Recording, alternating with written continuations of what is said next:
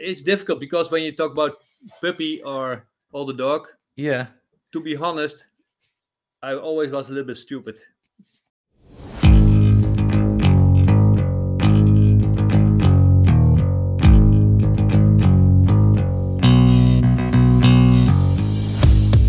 Welcome to another episode of Kyno Talk by Kynotec, and it's such a pleasure to have no other, and I'm sure most of the listeners will know him, no other than Dick Staal with me. So he found the time um, after being overseas in Australia, I think, and of course having a lot of work back home in the Netherlands. So we found the time finally to meet and have this interview.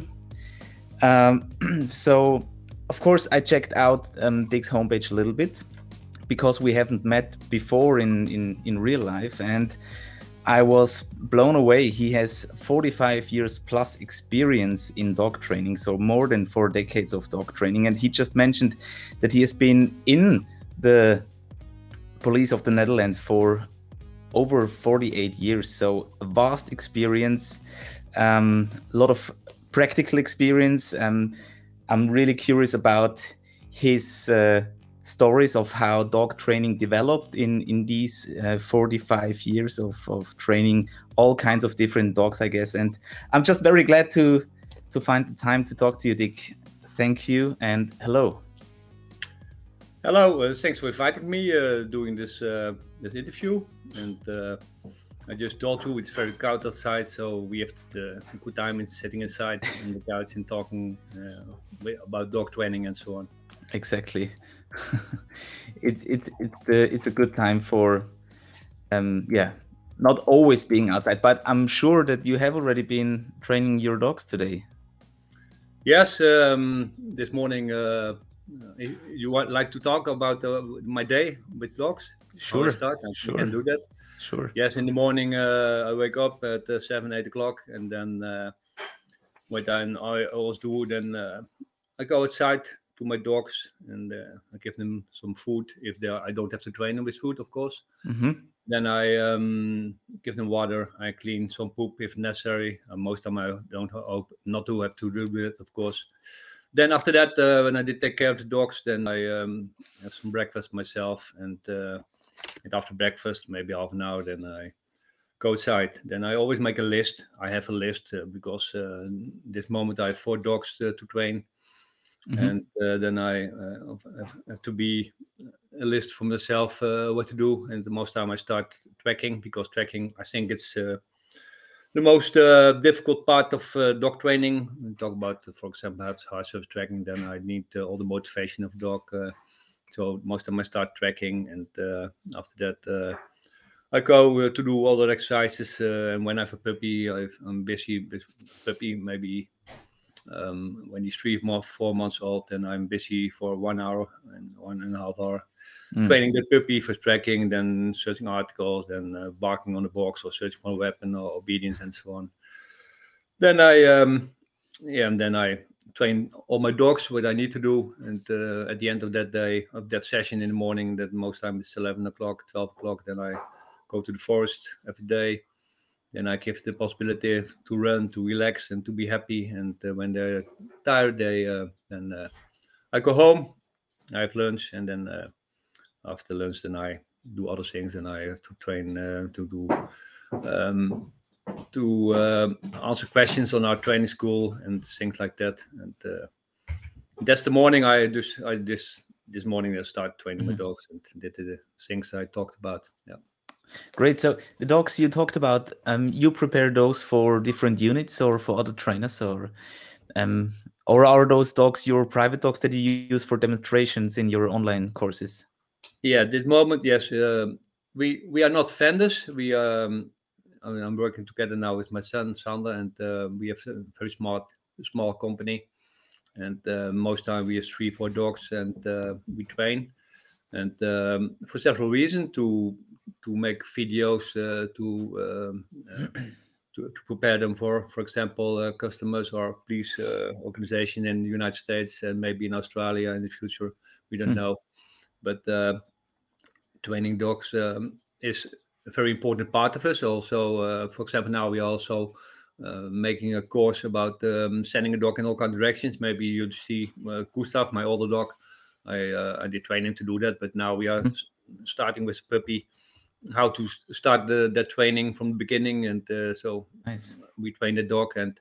But that dog is also trained for tracking. It's also trained for bite work. It's also trained for detection work. So sometimes um, we we are we don't uh, know very well what direction dog will go, but it's no problem when they're healthy and the the X-rays are okay. Then it's always uh, we we find the possibility to find a good place for them. Mm. And um, most time, sometimes seven months, eight months, they go to the customers, and sometimes they are one year old and they go to the United States. But uh, what's always very important for, for us. It's not about money. It's just about uh, training dogs. And uh, I like to train dogs, of course. We need it for our company and uh, at the end to find a very good place for those dogs. That's really important. Yeah. yeah. And one dog is Gustav. Uh, I, uh, if you want to sell a dog, I don't like to do it, but there's also no problem. But uh, but you have to do it uh, around two two three years, of course, because mm. the dog uh, gets older. But I did make a good decision um, half a year ago. So Gustav will stay with us for a longer period, maybe mm, forever. Nice. Okay. And I love that dog, and uh, it, it makes it a little bit more easy for me because uh, now I'm retired from police work. Um, I, uh, I, I, can, I, can, do demonstrations, but sending in direction, uh, detection work, uh, training with the laser, bite work, obedience, and so on. And the dog is prepared for everything, mm. so that makes it much more easy for us. And, and sure. besides that, we can train one dog, for example, for uh, what I just told you, sending in direction, take more mm. time for that. And, and Gustav is my dog. I, I try to certify him uh, for game fee the mm-hmm. coming year if everything mm-hmm. goes well. And uh, again, uh, I like the dog very much, and uh, I keep the dog for a long period. And then we have our little uh, Pomeranian, and that's a dog we not always trained. That um, it's one of the most difficult dogs I ever, ever had because uh, I think uh, Pomeranian is a genetical born not to listen. Okay. But um, a long time ago, we uh, we decided to to to take a dog. I was in Texas. I did see a Pomeranian, and uh, I really liked those dogs. And I talked uh, with that about with my wife.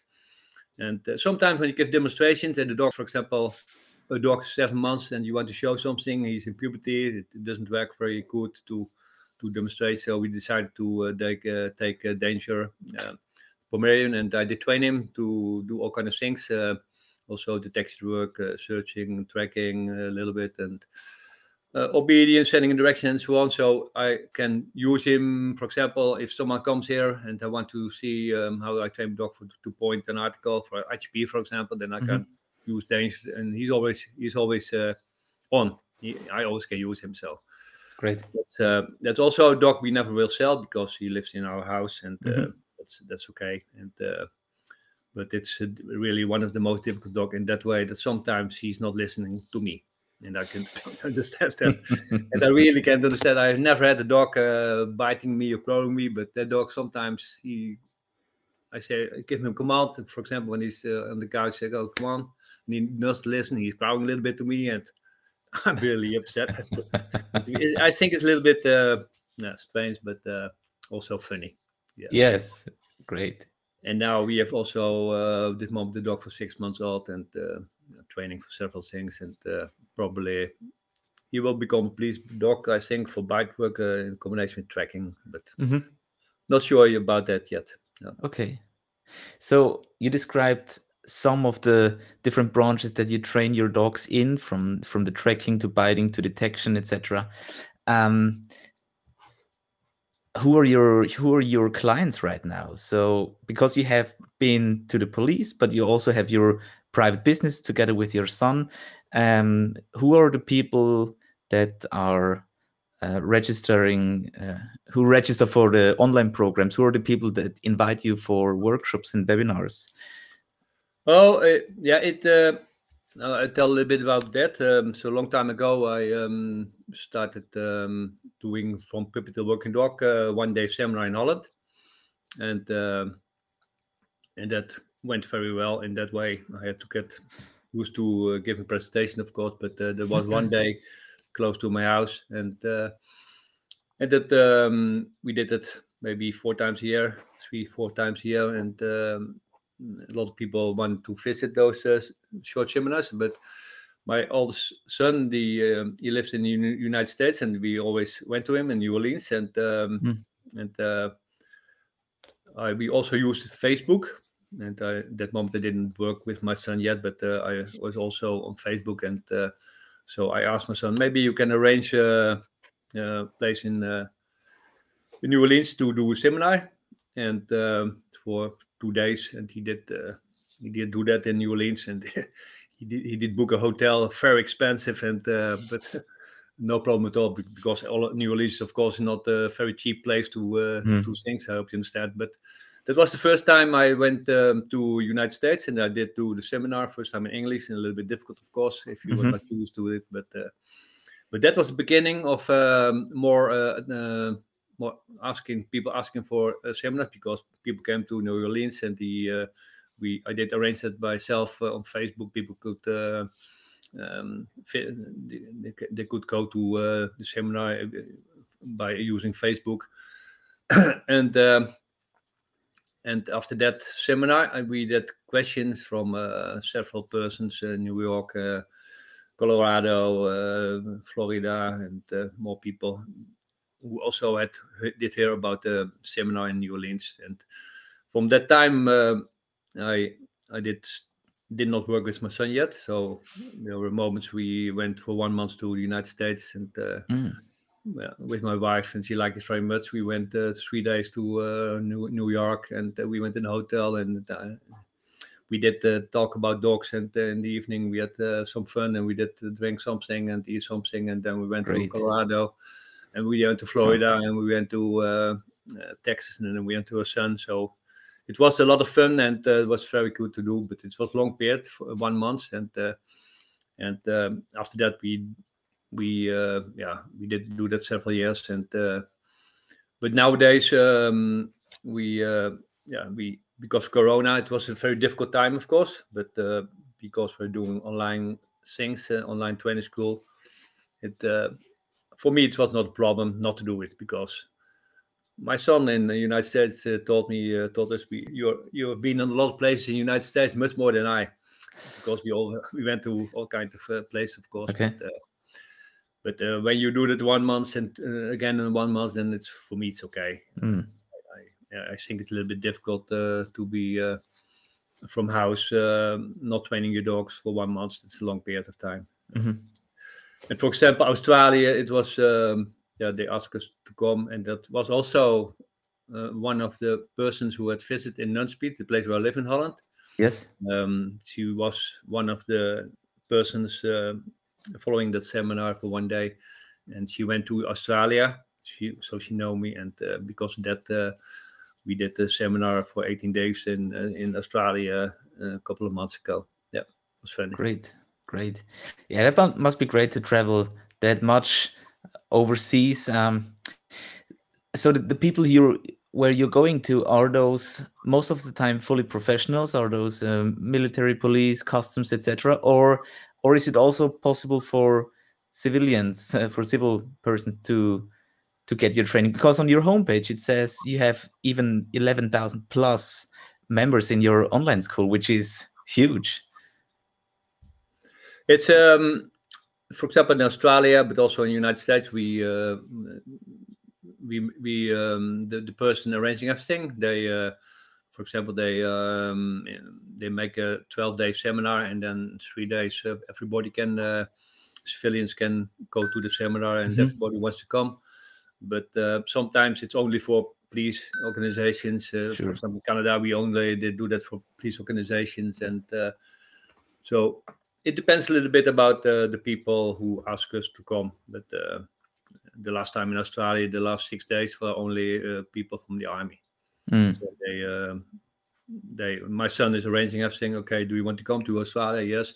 And for me, I don't know. Sometimes I'm a little bit stupid. I don't know uh, who those people are, but I only have to know what I have to talk about. So and uh, and and for that reason, for me, it's not uh, too important. But it's uh, up to the people organizing everything um, who they want to sell the course or the seminar, Mhm. just how you want to call it.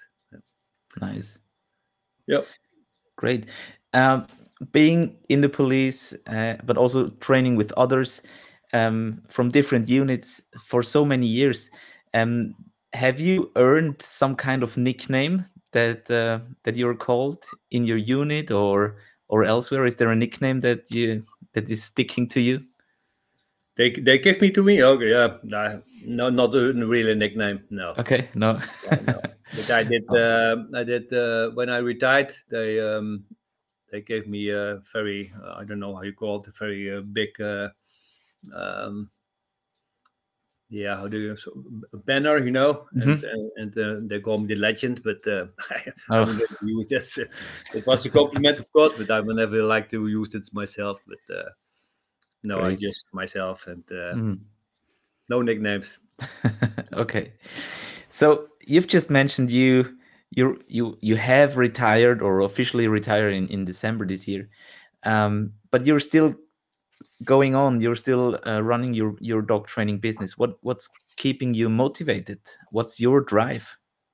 Yes, the the drive is uh, I like to train dogs, of course, and uh, I'm not so crazy anymore as uh, in the past. So uh, maybe 25 years ago, I had, for example, four puppies at the same time, mm. and uh, that was really uh, a lot when you talk about uh, um, training them and uh, socializing them. So, but I'm still um, I'm still um, yeah, retired, but not tired because I really like to do it, and I think it's important. Uh, one of the most important things is that. Uh, I, I, have I had colleagues and they're training dogs and they're doing it 40 years from the same way.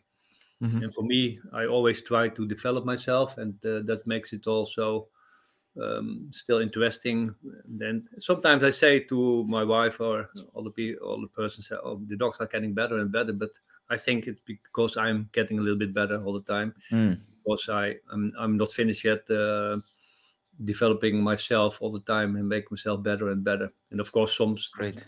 some things are very easy. Teach dog to sit is not a problem, of course, but when you talk about tracking on the highest level, um, sometimes I come home and I say, oh, I did, I figured out something new, and they watching me say, you're 66 years old, and how is it possible that you now still uh, did find out something? But that really happens, and that um, not only for uh, tracking but also game feed training, I always try to make myself better, and uh, and for that reason, um, I'm still yeah, I'm still interested in training dog. I like it, and uh, it's it's getting more and more easy for myself, but also more. Uh, I think it's uh, challenging. I, I, like to do it, uh, and of course, one of the most one important aspect is also uh, my son is um, yeah, also, he's not a dog trainer. He has a little dog, a little schnauzer, and he, he likes mm-hmm. but he's not a trainer.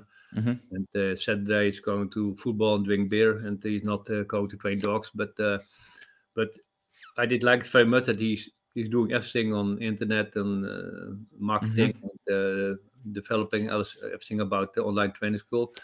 So I also we working together, and that also gives me very good feeling, of course.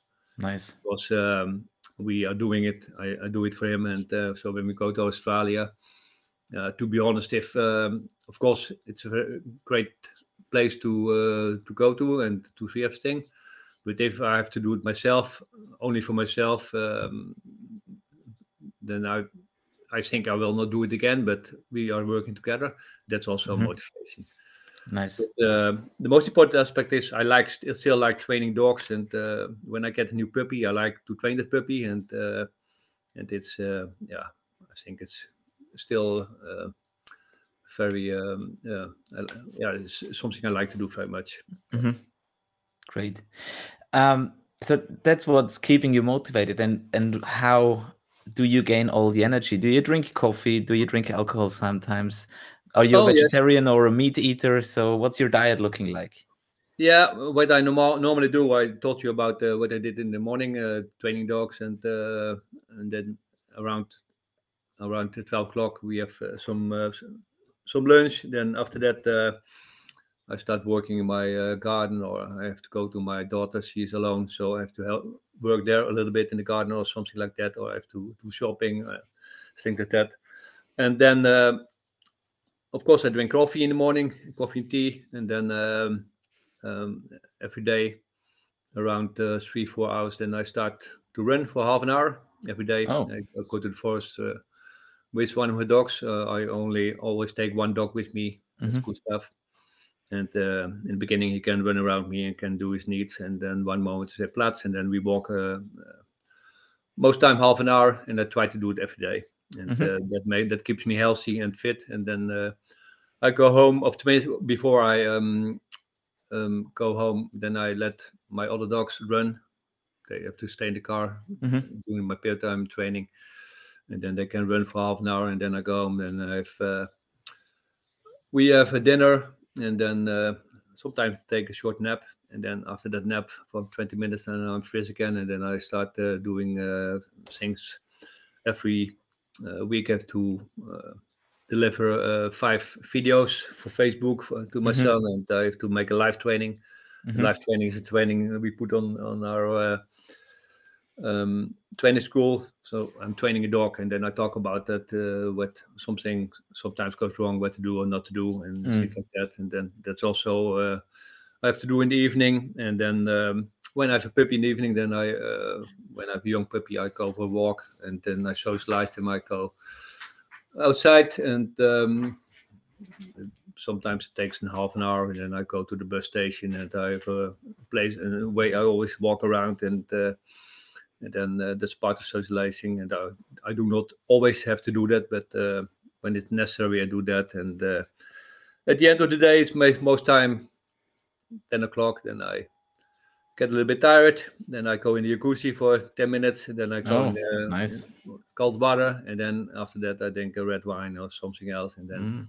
most time around uh, 11 12 o'clock then i uh, we watch a little bit television and uh, sport or news and then uh, we go to sleep and the day after everything starts again Okay. Yep. That's a very precise description. Thank you. So you're more a wine drinker than a beer drinker? no i like beer but i get fat from beer so okay. Too many cups. in australia we drink very good beer and uh, normally i drink beer but uh, no it makes me fat and i think red wine is better better i think drink nothing but that's impossible impossible Mm. of course it's possible not to drink but uh, my wife and i like to drink a red wine and uh, but i That's also good. like beer yeah Nice. problem. nice.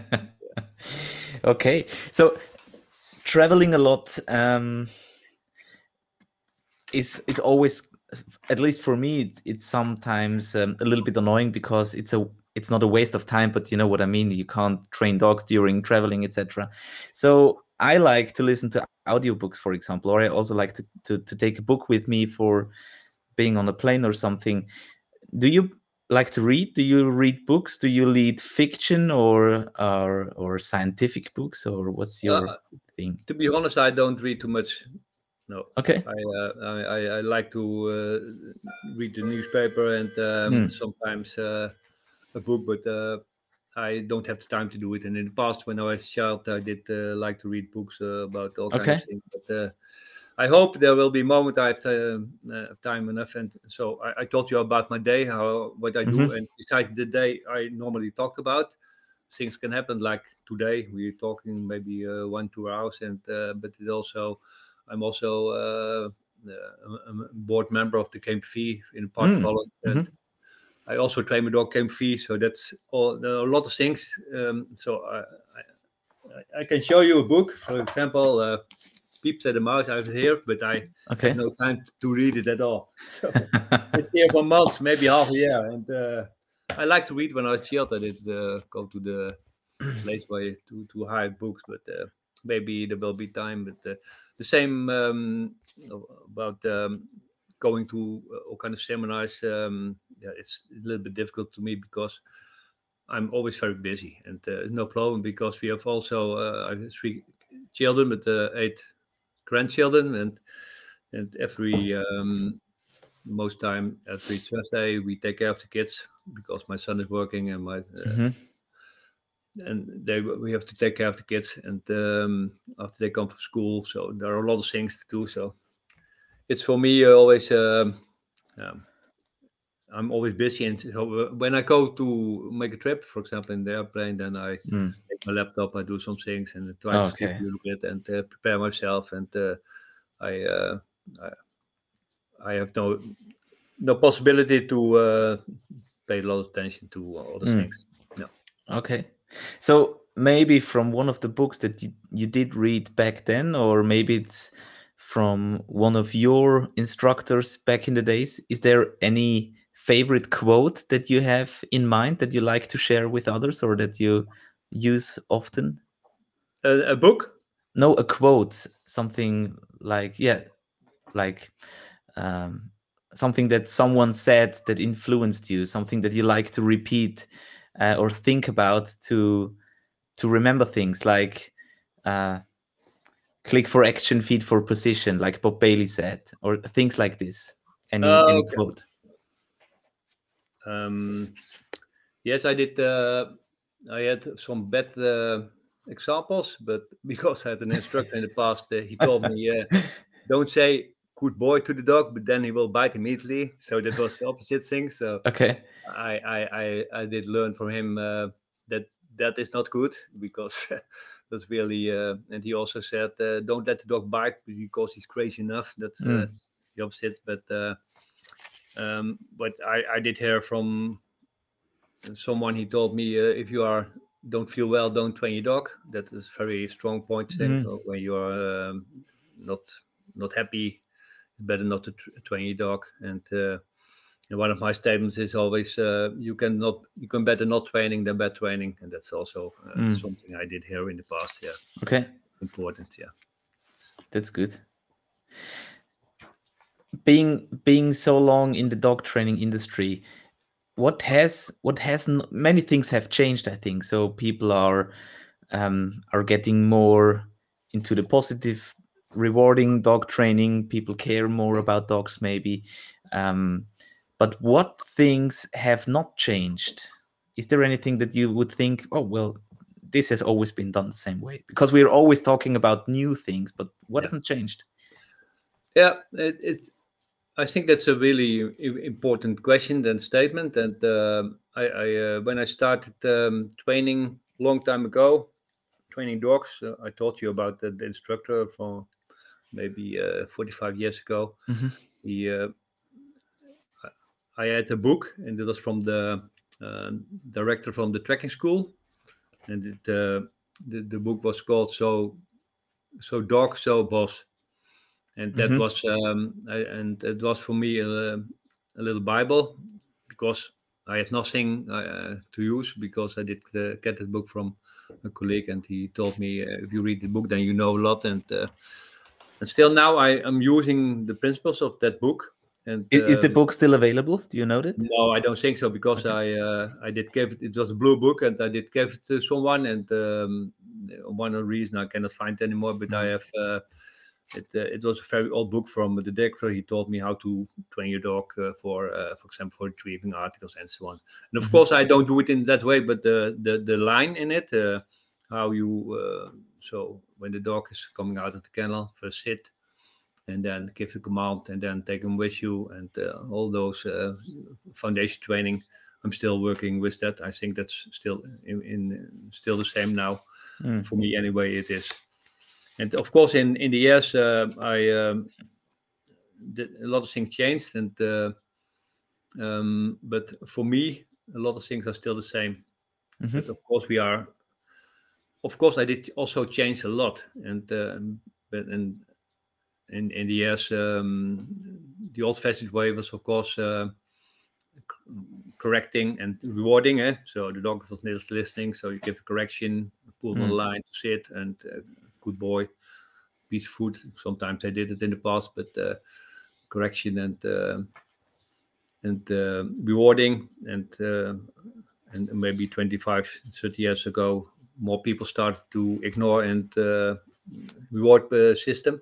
Mhm, mhm. and for me but and that's uh, i also i always call my system combination system. So i what i do use a combination of uh, the old fashioned way of training and the new way of training Mhm. and uh, when i talk about that uh, and i really uh, have a lot of discussions with a lot of people because i think that's sometimes difficult uh, some people like the clicker and they only like the clicker and some Mm. people like the e-collar and they only like the e-collar and I think um, there are a lot of things uh, you can use, a lot of tools you can use when you talk about the dog training, of course. and uh, so for that reason, I um, in, in, my system anyway, which is always the same. That um, and I, I did learn that um, a long time ago that um, positive training is always better than negative training. But mm-hmm. sometimes mm-hmm. you need to correct the dog to um, because it's necessary, and I'm sure right. about that. So for that reason, in, my combination system is the combination. So and when I explain that, then I always tell um, when I talk about teaching exercises. So when to teach my dog uh, is something tracking or retrieving and uh, whatever, then that's always positive. Always start positive and uh, without the negative things and uh, based on rewards. But when you talk about unwanted behavior, and that's I think it's really important uh, aspect of dog training that goes wrong often now uh, because I think when you talk about um, correcting and stopping unwanted behavior, I think that's a really important part of our system. Mm-hmm. And I think uh, that uh, when you talk, I, when I uh, was younger, I uh, I had um, I did breed 40 litters, so I did see a lot of mm. puppies and uh, how they did work and how they corrected each other. So in, in the years, how I'm sure about the combination system is really important to be clear about in what behavior from the beginning. And I'm sure when you talk about um, correcting a dog, it's when you start doing that from the beginning, so the puppy biting me, of course, you can say, "Oops," mm. I, um, I st- and then um, the dog will not bite me, and he'll stop biting. That's correct because when the puppy starts to scream and all the puppies biting him, then the, the dogs have uh, um, they stop biting each other. That's correct, but they also tell, "Oh, you're a little bit stronger than me." So in my system, when um, the puppy is doing something I don't want, of course, in the beginning, the first week, I always try to avoid problems, and uh, I don't go to horse poop, for example. When mm. I just uh, one day in the beginning, I avoid problems, but uh, very fast. Um, after one two day, two weeks, then I search for all kind of problems in a normal way, and I tell them not to do it. And then mm. you don't have to correct them. You you don't have to correct hard, but um, and and I think that's really important because I think that correcting a dog in the early stage of his life at the end uh, is better for the welfare of the dog. Because mm-hmm. when I go to uh, the forest with my dogs, I taught you about that. Then um, I um, they can run around. There are rabbits, there is horse poop, there are all kinds of things, and they're not diswisted because I did tell every dog, I did train every dog from the beginning not to eat rabbit poop. And all my dogs eating want to eat uh, rabbit poop. All my dogs want to chase the chickens in my garden, and uh, but I also tell them not to do it at the end. And at the end, they are much more happy because they can run in the forest for half an hour. Mm. They are mm. not busy with all kinds of things. And I think um, that's for me always same uh, being clear about uh, what behavior. And uh, and when but when we talk about these exercises, I think that's always important to do that uh, positive. And sure. Um, so things have changed yet. So again, it is difficult now, and uh, and the difficulty is also when you talk about um, the, of course, a lot, a lot of uh, scientific uh, research, mm-hmm. of course, eh? The, uh, and and um, and all the time is proven that positive is better than negative. That's proven because uh, all those uh, research are done in a setting and people can that is measurable. And but when you talk about uh, dog training is not black or white it's uh, yeah. just a combination. And again when i for example when i have a puppy and all my puppies again want to eat rabbit poop.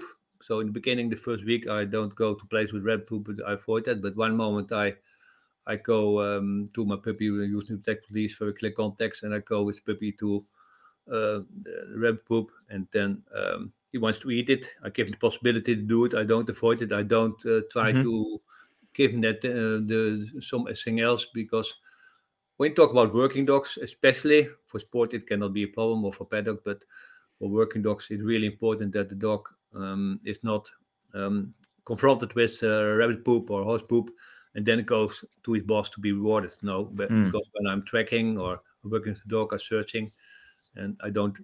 I just want to train my dog that he's not busy with eating uh, rabbit poop and so on. And what always happens, so uh, first when I go to the forest, I always use to take police uh, to uh, give them the freedom to walk around, but also to keep control and the possibility to correct uh, if necessary.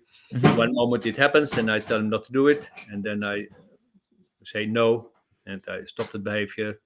Sometimes a little correction, but no, a little bit more, no. And one moment he's not doing it anymore, and uh, that's because I did tell him not to do it, just like dogs are doing, uh, growing, showing the teeth, and the dogs bite very hard. There, we don't have to do it when he's puppy. When you only do this, it's enough. And be, but because when you do that in the beginning, that makes the dog much more happy because after that he can run in the forest. He's not busy with uh, Mm. eating rabbit poop and also things like that. I think that's really important. Great, and uh, thanks for being so honest because this is such a, a difficult topic Yep. um, for for many people, and in the end, uh, as you said, I I also think, um, especially I think, especially my generation, I'm 30 years now. Um, we we get taught in our in many trainer educations, as you said, that the positive reinforcement is the only way how to train dogs, etc. And this is what the scientists tell us. This is what the studies tell us. But in the end, it always depends also what the question was for the study and what were they really looking for, and Yep. and what's the other side. Um, um, what's the other side of the of the medal?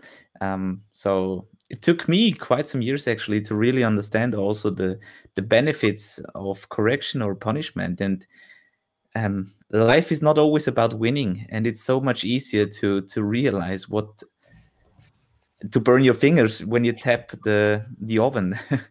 Um, it's just life saving. Um, so i think if it's done in a fair way and if it's if it's done in a way that the dog the puppy whatever age the dog is can understand then it's it's for the best. Definitely. It's really important, and that that and that's also so difficult because uh, now um, I just retired, but uh, I'm still a little bit involved with uh, people trying to uh, investigate if something can go better on, on the Dutch tracking school. Mhm. But um, they they again they uh, they um, that is based on a lot of uh, research, but also mes- always in a setting and and I did um, show her uh, one of those uh, women who's uh, busy trying to uh, make things better for the dogs. I, I tried to explain that uh, that I, I I want to prove that when you correct the dog, that's better for the dog than not correcting the dog because if you look around you and you see dogs, and of course they listen very good to you when they get a piece of food, but the moment there is a, um, a female uh, a dog in heat, Mhm. Will not listen to you. And uh, they when there is something they like more they will go. And that's of course i'm also a positive trainer and uh, that's really important to to realize. But uh, i think it's um, impossible almost impossible when you have a working dog and to train the dog um, without um, a form of correction. And of course the way of correction we can talk about that uh, later if you want. Um, I train my dog for bite work and uh, to start and uh, attack much different than years ago. But um, it, and I think it's important to do it without a form of correction. It, only positive, I think it's really, really impossible. yeah Me, anyway. So that's uh, No, but I I I, I- I share this uh, attitude, and I think, well, because we're not we're not always training in a in a laboratory. It's not sterile. It's not a closed room, and we can't always uh, um, control our surroundings. So there are so many different aspects that we can't always count in. So I think it's it's easier for the dogs and also for ourselves if we know about different possibilities on how to give consequences on behavior. Nice consequences or not so nice consequences, but in the end, I think for the learner, for the dogs, and also for ourselves, these um, these different options are very helpful in understanding uh, the world. I think so. Yes, that's correct. Um, so you you already answered, I think, this the next question that I put on my list. Um, is there anything about working dogs that you have always found difficult? Like you're training dogs for so many years. You've already mentioned that um, that the dogs are getting better, but of course also you're getting more skilled and skilled, and you're still curious. You want to find out more, and you want to find new ways. Um, um, but is there is there something that you've always found difficult?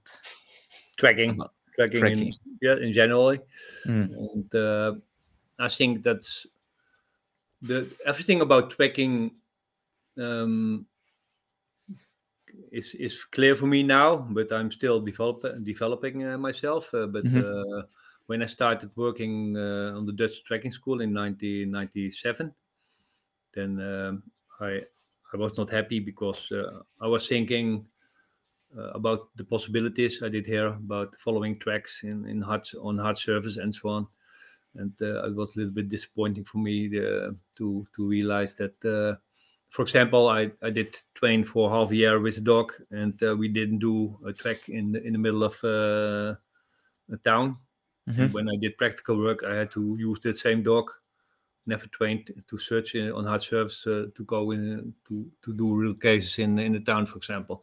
Yeah. So that didn't make me happy. So in the years, uh, I um, uh, I did together with my colleagues, uh, some colleagues, we did uh, try to make them better and better. And now I think we are on uh, talk about police work on a higher level. And uh, but I'm still developing myself, and that's uh, I think that's one of the most difficult things and most fascinating things about dog training.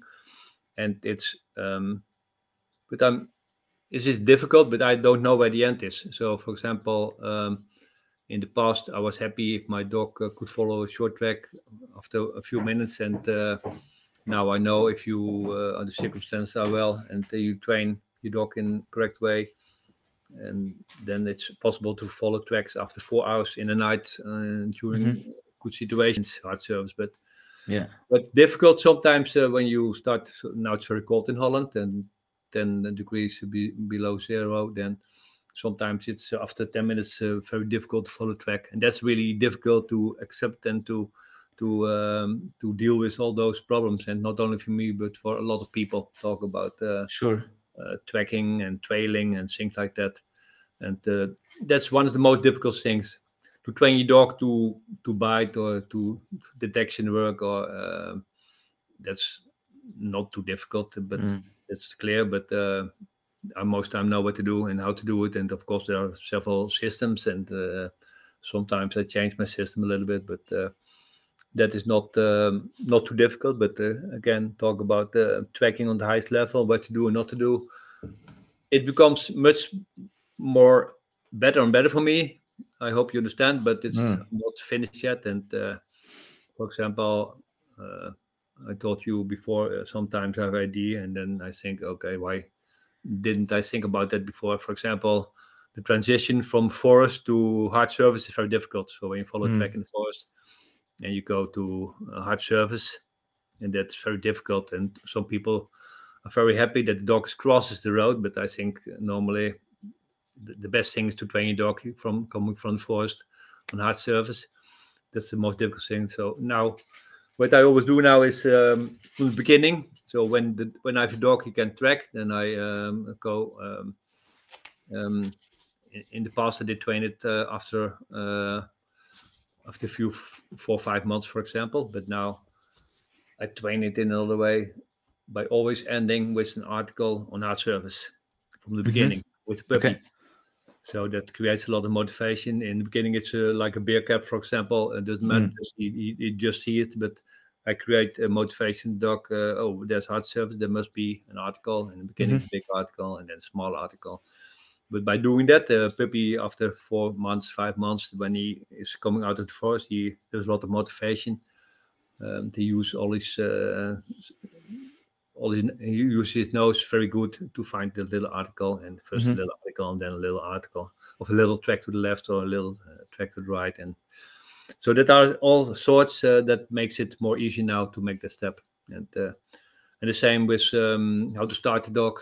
And uh, in the beginning dog was very excited and uh, growling and i didn't want to stop it because there was a lot of motivation. But when i know that the dog is good enough and there is motivation then i uh, this moment i work much more on um, on the, the system. So Mhm. first sniff. So I have a piece of food here and uh, an article, and then you can smell it, and then I get piece of food, and then I, I down, and then I give a piece of food, and then then I start him, and then uh, I, I work more more on the system for a long period before I start making it uh, more difficult. But because I work on the system before I start tracking, Mhm.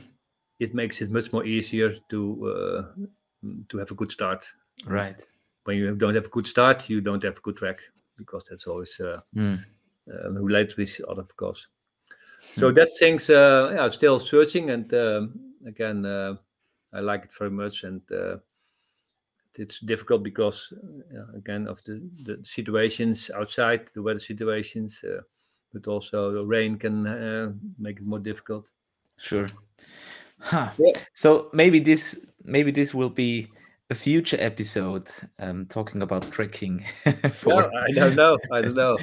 Anyway, uh, I'm 66 years old now, dus uh, I I hope I can go on for a longer period, but uh, you never know. But Mm. uh, and uh, now, but but my my problem now is a little bit that um, when you talk about uh, tracking on the highest level, so now I have a puppy from six months old, Liz, and uh, he I'm he's doing he's tracking very well and in, in a little bit in the system I just talked about. So uh, I can he picks up my scent and uh, I start him and I always surprise him in the start. So he's uh, doing a good job. He's um, using his nose very well. He's uh, sometimes of course makes mistake because when it's uh, difficult he can make a mistake. Then I use other sign and then I don't talk about correction. I hope you understand. Then I uh, Mhm. use other signs uh, like this or whistle to tell him that doesn't work. But um, but that dog is uh, doing a good job, and I think um, I trained the dog uh, for a longer period, and he will be better and better. But uh, no, I did forget your question. What what what what were we talking about? Yes, about I think I, I think the initial question you have already answered it. It was: Is there anything about working with dogs that you have always found difficult? but yes, yes, we talked about. that's it. But But I want to actually, say something, but I know anymore. I get too old. Okay.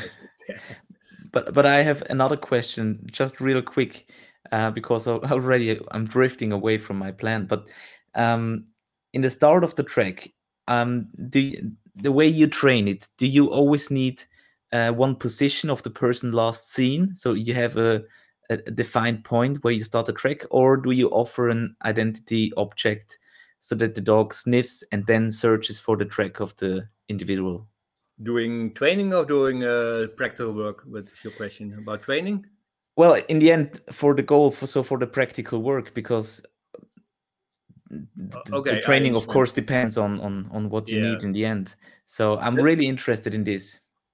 when it when uh, there are several possibilities so when there's a car Mhm. and someone did run away and um, nobody has been there in, in, in close to the car then then it's you are sure that uh, that person did left the car then um, we can then I, I come with my dog then i before i start i always give him the command to pick up the air Mhm. so I, when I go to some place, then I, I, I, I, give the context very clear. Then I uh, use um, the the the color. Then I ask the dog pick up scent, and then let him go, and then Mhm. search for the track.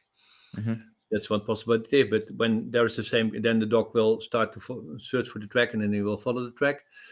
But when there are more people around the car, for example, policemen, they, uh, Mm.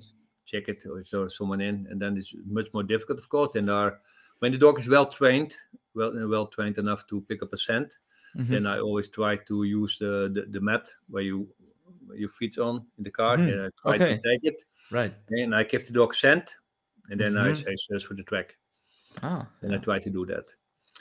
But it's also possible that the car's uh, not open. Then I ask policemen, okay, how far did you go? And Mhm. uh, sometimes that is not correct, but they give me an answer, and then I try to make a circle around because I don't know. Because then there are a lot of tracks the dog can follow, and then everything what the dog is doing is good, of course Mm. because he did the pick up percent. But um, in training, we I always start with my own scent to make that very strong. So Yeah, I yeah. train him to uh, pick up scent from uh, article for myself. and I use a piece of food to um, not to force the dog to pick Mhm. up scent, but to, to to train to use his nose sniffing. Really good on article, and then I um, ask him to search, and then he's searching me. Um, uh, he's searching me for um, between other odors and first uh, virgin area, and then make it more and more difficult. And now I realize what I want to say, what I did miss. I did didn't Nice. know. Okay.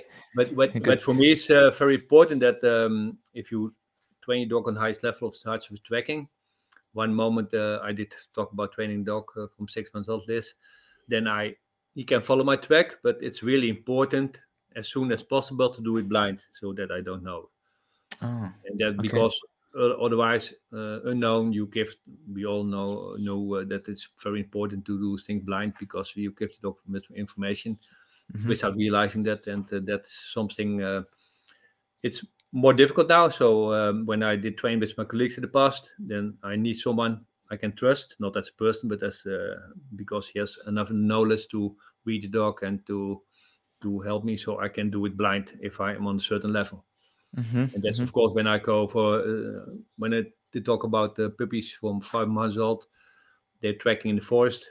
Um, nobody's been there. Then he Mhm. can another person can make a track, and I do blind without problems. But when I Mm. with the same puppy, I train for a longer period in the town Mhm. between other people's walking there, uh, maybe uh, till seven eight months. And when that's good, then I go make the step to another track layer.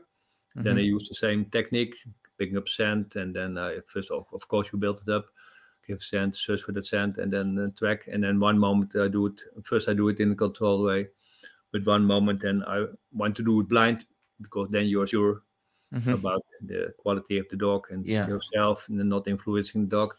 And when you're really ready, then you do it double blind. So Yeah. someone did run away, you know the thing, and that's of course uh, you. Uh, um, that's a moment you can test yourself uh, really Mm. good, and that uh, gives me very good feeling if you do that. I have hundreds of questions, but we, but um, I I have to ask you that maybe uh, on another time, or or maybe I will register for some online training with you. But um, today I would like to to continue with uh, the, the the list I have prepared. So, ha, what to continue with?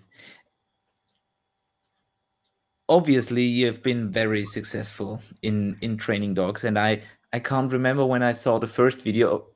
Of course the first video i saw of, of from your work was a tracking video. I think it was puppy tracking um which which was uh, mind-blowing and it was great to watch. Uh, but what do you think made you so successful? It was it uh, are you just very disciplined to go for something that you want to reach? Or um, did you grow up with dogs? Do you have a special genetic skill? Or, or what is it? Okay, I, I can talk about that. That's maybe a little bit surprising for you. yeah i'm, I'm really curious. Yeah, so we maybe also uh, you did we talked about who was very important for me, Mhm. and it's uh, I, I I can I came from a family. I had uh, my parents and uh, four brothers and sisters, and they nobody did like dogs at all, Mhm. not in the family, and um, so I have no. I didn't know uh, nothing with dogs, but I always liked dogs, but I don't know why. Because uh, I, the neighbors also didn't have dogs, and that was. But I, I, did, I did like dogs, and when I was 12 years old, there was uh, something on television, and uh, train, train patrol and train police uh, with the dog, and uh, and I did see that on television, and I, I knew I want to be become a policeman with the dog, a Bouvier. Mhm. You know Bouvier? That's a big Yeah, black yeah. box. Yes.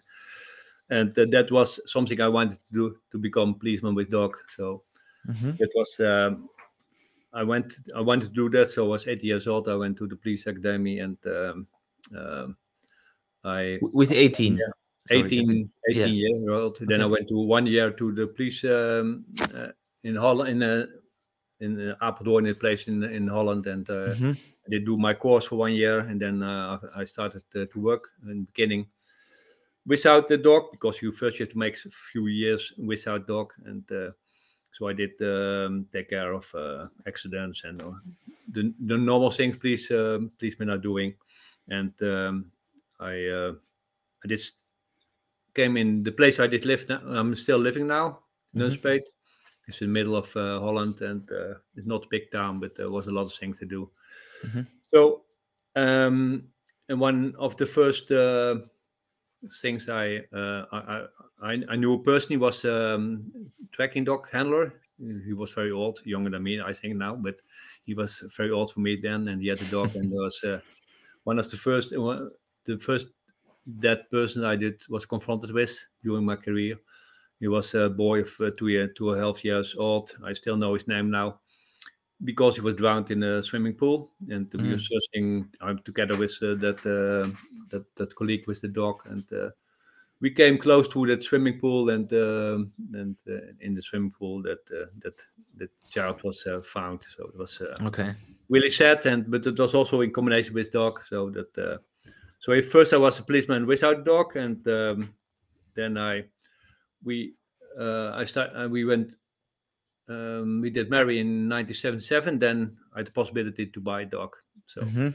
uh, so the same colleague i talked about you the tracking dog he uh, I, I was really uh, i expected a lot of things from Mhm. him of course because he Mhm. was old and did work for with dog for years and uh, we went to buy a dog uh, in a litter uh, bouvier and um, Mhm. he told me after one year you know if the dog's good enough so uh, and of course i did knew nothing about dog training but i only like dogs so Yeah. and um, after one year he did test dog he did take a sack and he did do like this and the dog didn't bite and said no it's not good so it was Mm. very uh, very disappointing for me and because of course i did read a little bit in books and I, at that moment i did not read the book uh, so boss so dog but uh, but i was li- very disappointed so we had to uh, find a good place for the dog and we did we find the place and i thought i um I did bring the dog to a place outside, and and I told him what I did do,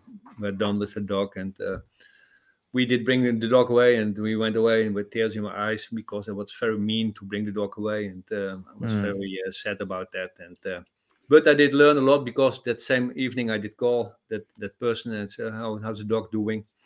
Oh, very well. He did forget you, and uh, it was a little bit disappointing for me. And but it um, it's a little bit how dogs work. So and, and it it makes it much more easy for me in the future because I did after that I did trained a lot of dogs, and after one year they go to other person. But I then I did learn that dogs are sometimes a little bit mean. That uh, in that way that they uh, when they get food and they play with the other and they're young, it's no problem to uh, go to another boss. But uh, Mm.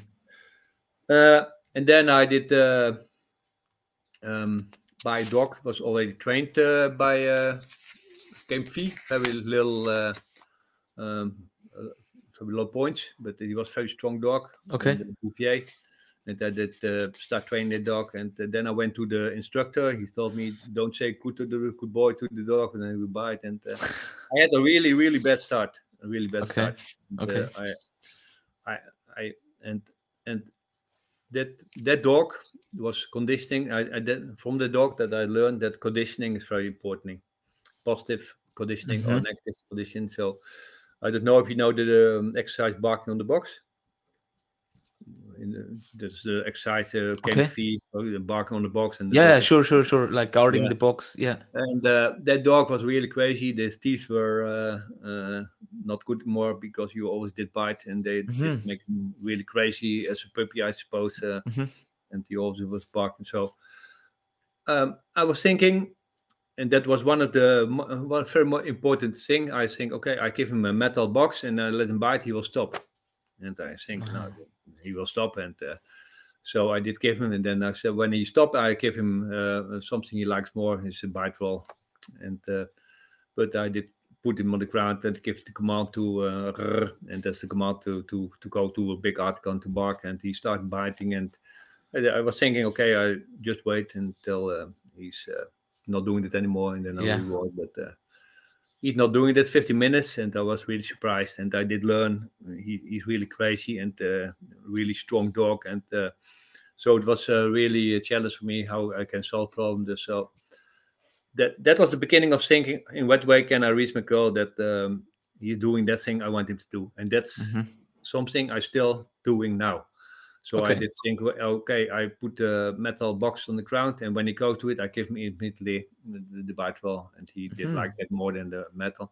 Mhm. But I'm still doing it. I always think, and that's the very important, main important thing about dog training. In what way can I reach my goal that the dog is doing that thing I want to do? It's my problem, and I have to take care that the dog is doing. So when I want my dog to go to a washer, for example, it's my problem. So I need motivation and a program to go to that uh, to that article, and um in that way, um, so develop myself. So I, I I also realized that when I would hit the dog, it would not help him, and uh, of course my instructor said uh, you have to correct the dog and. Uh, Mm. And uh, the dog also did bite me once because he was a really strong dog and I was a really not experienced uh, handler. And so it Mhm. uh, I had to go to the hospital once. But uh, at the end, the dog uh, did did a good job. And I did use the dog for practical work, and he was a really good dog. And uh, but I did learn a lot of dog, but also that conditioning is very very important. And uh, in that way, um, I. Uh, I developed myself, and it was a little bit again difficult. I there was nobody who did help me, and of course I had a colleague, and uh, I had to figure out myself, and uh, so I I did learn a lot from everybody. So also from my Mm. son, was six, six years old. He was barking the box adult, and when he barked once, you give him piece food, and he was a little bit training, and he let him bark much longer than I was get used. So I did learn from everybody around me, Hmm. and um, there's not one person really who um, that say okay that the but I did for example I did learn from a lot of people all kind of things. I did pick it from them and I'm still doing that. And um, I uh, that trying to make myself better. And uh, I'm always honestly about that because for example um, there was a guy um, he came to me with a puppy and I did help him and uh, I told him to uh, to to train the dog to indicate the nail, but Mhm. I did not use it for tracking. And uh, and one moment I did see a video of him, and he was with tracking dog, and he used that nail also for tracking, and it was really funny, and it was very good thing from him because that's we and now old people on the track, this tracking school they're using that nail for tracking now because um, and that's really wise because you you can see it on distance and you can smell it and you can find it. But uh, yes i did steal it from that uh, boy and i who came to me to learn from me. Yes, so that's always uh, Nice. yeah and that um, and that's also um, we talk about bite work training. Um, of course i use uh, things like uh, negative correction. So in the past we had to correct the dog. So when the dog want to go uh, for bite work and uh, you have to be corrected you have to uh, use a line. It's we, we all did in the past because we had to do Sure. it because there was no Yeah. other possibility. And uh, nowadays uh, i never to correct my dog anymore of course i correct him but when i my, my puppy for example for six months old when i do bite work i put him down Mm. and uh, I want him to watch me, and they say, "How politie, how politie," and then they say, "Stella," and Stella attack, and that is the word Yes. he can go. Mm. But also, but I train that when I go for a walk, you have to do something. Then I walk to one place, uh, down, you're watching me, go. Mm. So by training that way, it's much more easy. And when you do that, the dog will not go from start because you know I have to do this, then I can go. And uh, I also, uh, with the game fee, I did make lessons about uh, training in a more positive way. So Mm. it's uh, of course when you teach the dog to go down, and one moment he will go to the decoy because that's more important than piece food. Uh, after learning with uh, the down with piece food, you have to say you have to do, stay down also. That's Mm. that's again the form of correction is impossible without correction. Uh, every dog want to go uh, uh, to the decoy, and uh, but but it's uh, important to realize that uh, a lot of things trained about um, also bite work to uh, to an, another system um, without correcting the dog too much. Mm. Yep. I, I I really like that um, what you said about um, looking here and there and find out some small trick from others to to combine with your style of training. And obviously you're you're very curious uh, on how to make things happen faster better or in a in a in a in a fair way for the dog. Has there been a time in your career where where now you're looking back on your younger self where you said i haven't always been like this. There there was a time where i've been maybe overestimating myself. Has there been a time like this? And uh, if so um, how did you grow up or how did you change?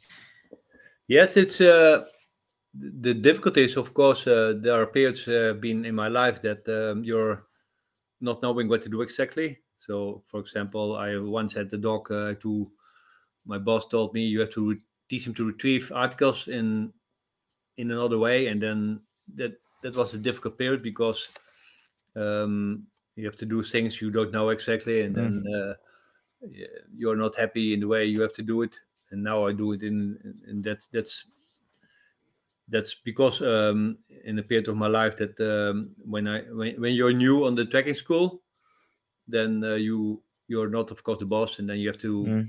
Yeah you, you are nothing yeah you mm. have to mm. learn it and then uh, and if you then have to do things um, in a way you don't like that's that's difficult and uh, and that took me years to um, to find out, but also to get the respect to uh, mm. to do it in your own way. And uh, in the period I didn't get the possibility to do it in my own way, that's much much more difficult period, of course. And sure. that uh, and now I'm training my dog. I don't now I now don't have to think anymore how to train my dog to teach him to retrieve articles. That's very easy for me. Mm. And but when you don't know what to do, and for example, sure. when they say you have to you have to when when I have a very strong person say, oh, you also have to you have to start negative because then we you always you always will do it because you um, make a very good foundation. Mm-hmm. And when someone training the, a lot of dogs for game fear, for example, tell that to you, that makes you a little bit unsure because I always like to train positive. So I start mm-hmm. training with the outdoor, use clicker. Mm one moment uh, during the training for retrieving, I also use a little bit pressure, but mm-hmm. only when he knows what to do. Mm. That's really sure. different. And uh, but it took me years to realize that the guy starting negative, mm-hmm. and um, of course, one moment the dog can do his work with pleasure, but when something happens, for example, the person is nervous on examination or something goes a little bit different, then the dog uh, thinks back, gets flashbacks about the start because yeah. then that, that, that, happened. And when I so and when I train my dog now it's positive, that's all positive, retrieving all kind of articles. And one moment when I train my dog, for example, to retrieve the keys uh, thrown away by the decoy, you need a little bit pressure. So you have mm. to one moment also to tell them, no, no, no, you have to retrieve it. And you have to build it up, of course, in a right. correct way. Right. But my dogs are never nervous when something goes wrong because they don't have uh, trauma from the beginning. Yeah, and that's really and that period was very difficult for me.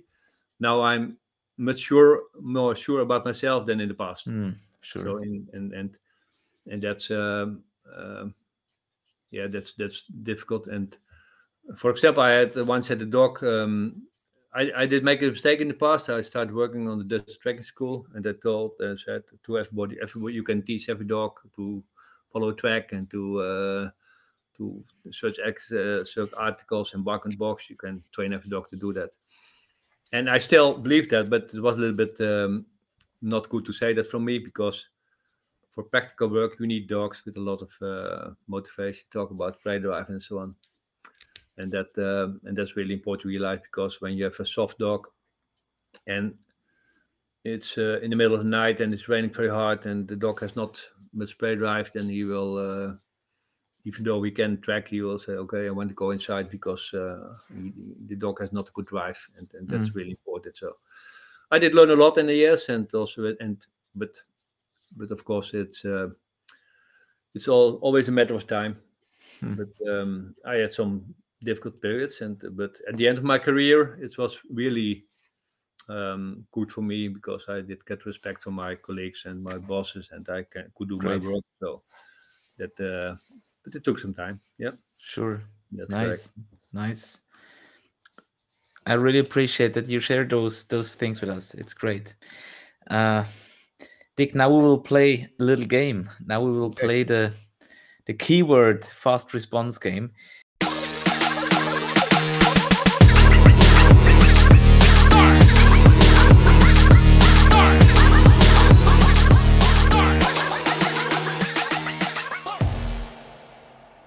I will now give you some terms or short phrases, and I would like to I would like you to answer as fast as possible, so very intuitively.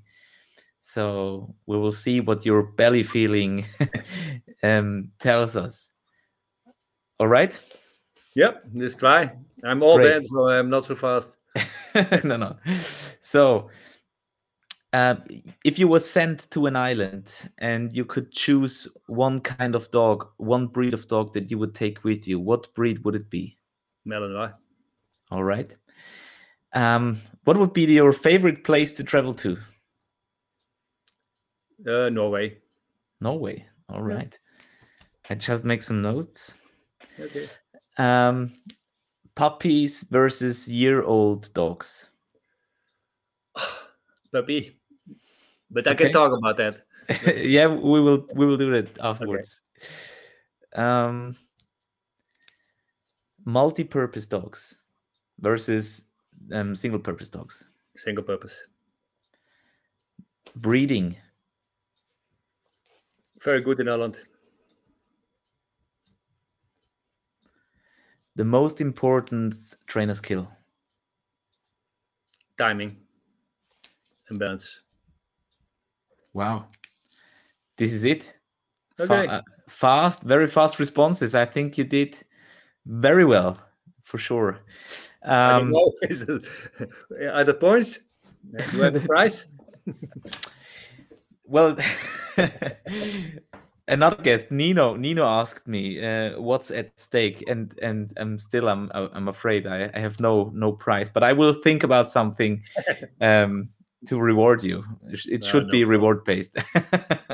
I don't need a reward. I just tell what I think and I have to do it Yeah. Maybe uh, it's difficult because when you talk about puppy or older dog, yeah, to be honest, I always was a little bit stupid yeah, during my career about uh, training dogs because I also had colleagues. They uh, so when I start training with a puppy, I, I really like that, of course, and it's something Mhm. I really believe. But when you, when you start training puppy, and it's a lot of work. You have to do uh, all the steps. Talk about socializing and uh, right. training and uh, building up and uh, at big advance, of course, training puppy. But they're all. I also had colleagues. They um, they had a very good dog for one year old, and they a vendor is searching for a dog, very good dog for a Malinois, one year old, and good prey drive, uh, Mm. not hunting, uh, do everything uh, socialize very well by other person, and yes, that's so. That makes me sometimes a little bit jealous. Uh, I always did train puppies, and uh, Mm. everybody who did get a dog, they said anyway, were happy with those dogs. And of course, one dog was better than the other dog. Mm. But when you are talk about um, a one-year dog, you can test very well, and you do selection, and they really good, and with a golden nose, yeah, that's more. Mm. You can start with that dog, of course. But uh, for me, when talk about uh, when I start training a dog, I like to train with puppy. Mm. But for practical work, sometimes it's better to start with a very good dog, a one year old, and uh, without problems, and uh, socialize very well, and you can test them very well, and then you're sure about the quality. Mm.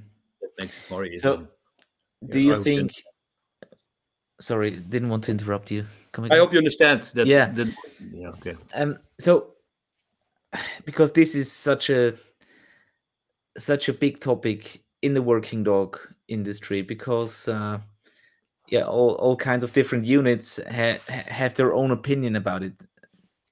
The one unit um, only goes with year old dogs. The other unit only or tries to go with puppies because they don't want to have the risk of buying dogs that have been treated or trained a certain way that they then have to deal with. Uh, the risk with the puppies is the health and and and uh, what kind of attitude will the puppy have so what do you think is the biggest risk having a, a puppy that turns out to have a bad hip or bad elbows? Or is the risk higher to have a puppy with uh, too little drive or too little uh, motivation? What we do uh, what we did do is um, so in the years I did develop my system talk about uh, puppy training Mhm. from uh, from a long time ago.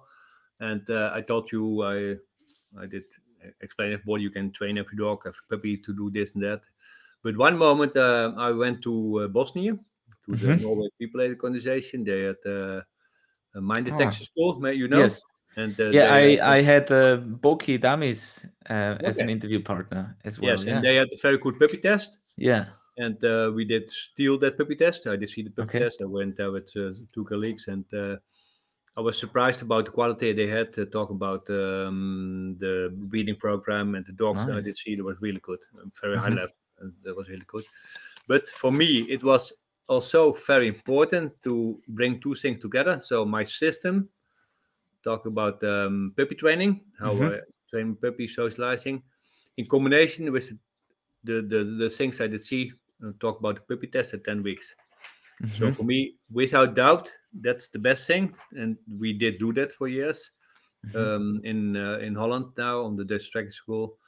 And um so we did test the puppies at 10 weeks the- in the way from Bosnia with a little bit change. But uh, so then you know about the drive, you know about quality, you know Mhm. about uh, if they are good enough. And the test is only five, six minutes. So oh nice all right uh, you did see test? no not yet Okay, but that's really good test. Uh, tell uh, I can tell uh, later maybe a little bit about that. But th- doing the test, the puppy shows mm, within five six minutes if he's good enough. Then you know uh, and talk about, uh, for example, when we did use a, a metal tube, and Mhm. you have take the tube and. Uh, so when the test is, good, Mm. is, is uh, done, then you are sure about the quality of that uh, puppy. Then you know that, Mhm. because 10 weeks is a moment the dog uh, tells a lot about himself. So you know Mhm. he's very good. He's lots of prey drive.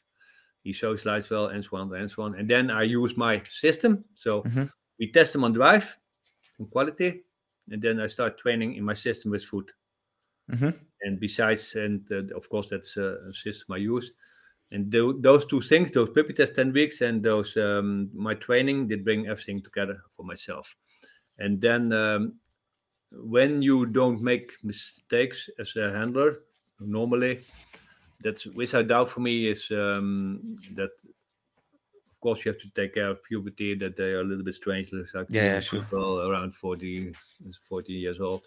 But uh, that um that's a really uh, good combination. Puppy test ten weeks, you know they drive. Uh, the, the quality is high enough, and training with foot and low drive, and then one moment uh, when they're one year old, most time the dogs are really good, okay and that's uh, for me that's the best. And uh, but then you still run the risk of of having any kind of injury or sickness Yes, uh, I I just want to talk about that. I did forget. And we also did make decision not to test them on elbows and uh, how do you call it? Uh, Hips. hips.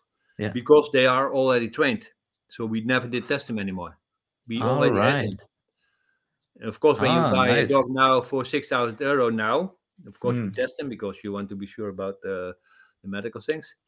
But when you train a puppy 10 weeks, you we did pay uh, at the end 2,000 euro for a puppy like that Mm. and we after that we never did test him anymore Mhm. of course when he start to walk a little bit strange you go to the vet but sure uh, sure sure you already Ah, did train him and uh, so thing. there's no risk anymore for the for the managers uh, Yeah. talking about money huh great i don't know if they are doing that in bosnia i i i didn't i didn't i don't I can't remember but i Mm. think they're also not doing that anymore Mm. Very interesting. So, the next question concerning your answers: Why Norway? What connects you with Norway as your oh destination I- of choice? I've been in Denmark and Sweden and Norway. When I watch television, sometimes I really like to go to the country. But uh, Mm. I've been to a lot of countries yet, but uh, no, in- not in Norway. So that's not too important for me. But uh, I would like to go to Norway once. Nice. Uh, Uh, is no Norway is the country with the great fjords, right? Yes, With the, yes, uh, I would like to go there as well. Yeah. So the single purpose working dog. Um, so you you you would prefer the, the specialist over the generalist. absolutely. Yeah. So how comes? Do you think the because the the the I call it the normal patrol dog like needs to do bite work, tracking or browsing for human scent, finding people in different areas, and sometimes then a special kind of detection like for explosives, weapons or or drugs, etc. Um, and then an, an an object search like the bank robbery or someone throws something away they also do that at least in austria for example. So you think that's too much? Uh, and why? No, I I don't say it's too much, but Okay. if you ask me, I can imagine that people are doing it. I can Yeah. imagine, yes, but uh, uh, because of management and because of choices, uh, it can be very wise to train a dog to do more things. But if you ask me, your question was, what's the best? The exactly best yeah one dog for one thing. That's the best. okay okay But uh, I, I, al- when you talk about Liz, my young dog from six months, I Mhm. training for tracking, I train for detection work, I training for bite work. I do a lot of things, and that's possible. And uh, because um, when you give the dog always a clear context, you can uh, you have a lot of possibilities uh, training your dog in all kinds of direction. Mhm. But for practical work, it's really important to be uh, to think about what can happen. And uh, of course, when you a policeman and you have a dog. Uh, he, he can bite persons. He can uh, find weapons. He can Mm. uh, search articles. If you, I also did do that, but um, but uh, and that's no problem if you make very good content. But when you talk about, for example, um, um, I went to Norway to uh, once in um, not the place I want to go, but I went to uh, a, a person who did train dogs for searching for semen, okay and uh, and uh, we went there with my colleague, and uh, he um, we did see their um, dogs trained for semen and blood, Mm.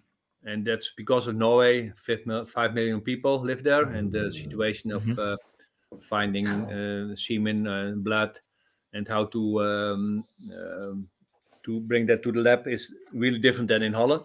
okay because of the, the country. So they did make a decision to do it uh, to train the dog on blood and semen, and uh, but we didn't. We decided not to do it because Mhm. when you uh, when you do that, then you never know uh, if the dog is uh, making alert. Uh, it's sometimes blood. Then blood is more, more easy to test, of sure course, but sure semen is much more difficult Mm. to test. So that's for that reason we did make a decision not to do it.